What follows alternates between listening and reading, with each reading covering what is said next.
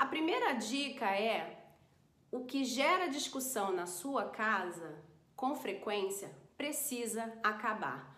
Uh, claro, né, Carla, que precisa acabar. É exatamente isso que traz todos os problemas para minha vida. Pois é. Você vai fazer o seguinte: você vai anotar no papel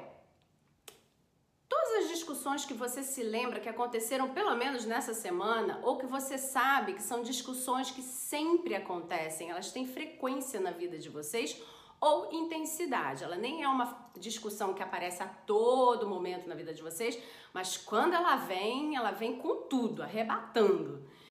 Se você gostou desse conteúdo, divulgue e compartilhe com seus familiares e amigos, porque pelo menos duas vezes na semana eu passo aqui no podcast para deixar para vocês ferramentas, dicas, insights sobre treinamento e desenvolvimento humano. Se você precisar de mais informações, passa lá no meu site recomeçodevida.com ou me manda um direct no meu Instagram Recomeco de Vida Carla Cunha. Que a sua vida recomece e seja plena. Um grande abraço, Carla Cunha.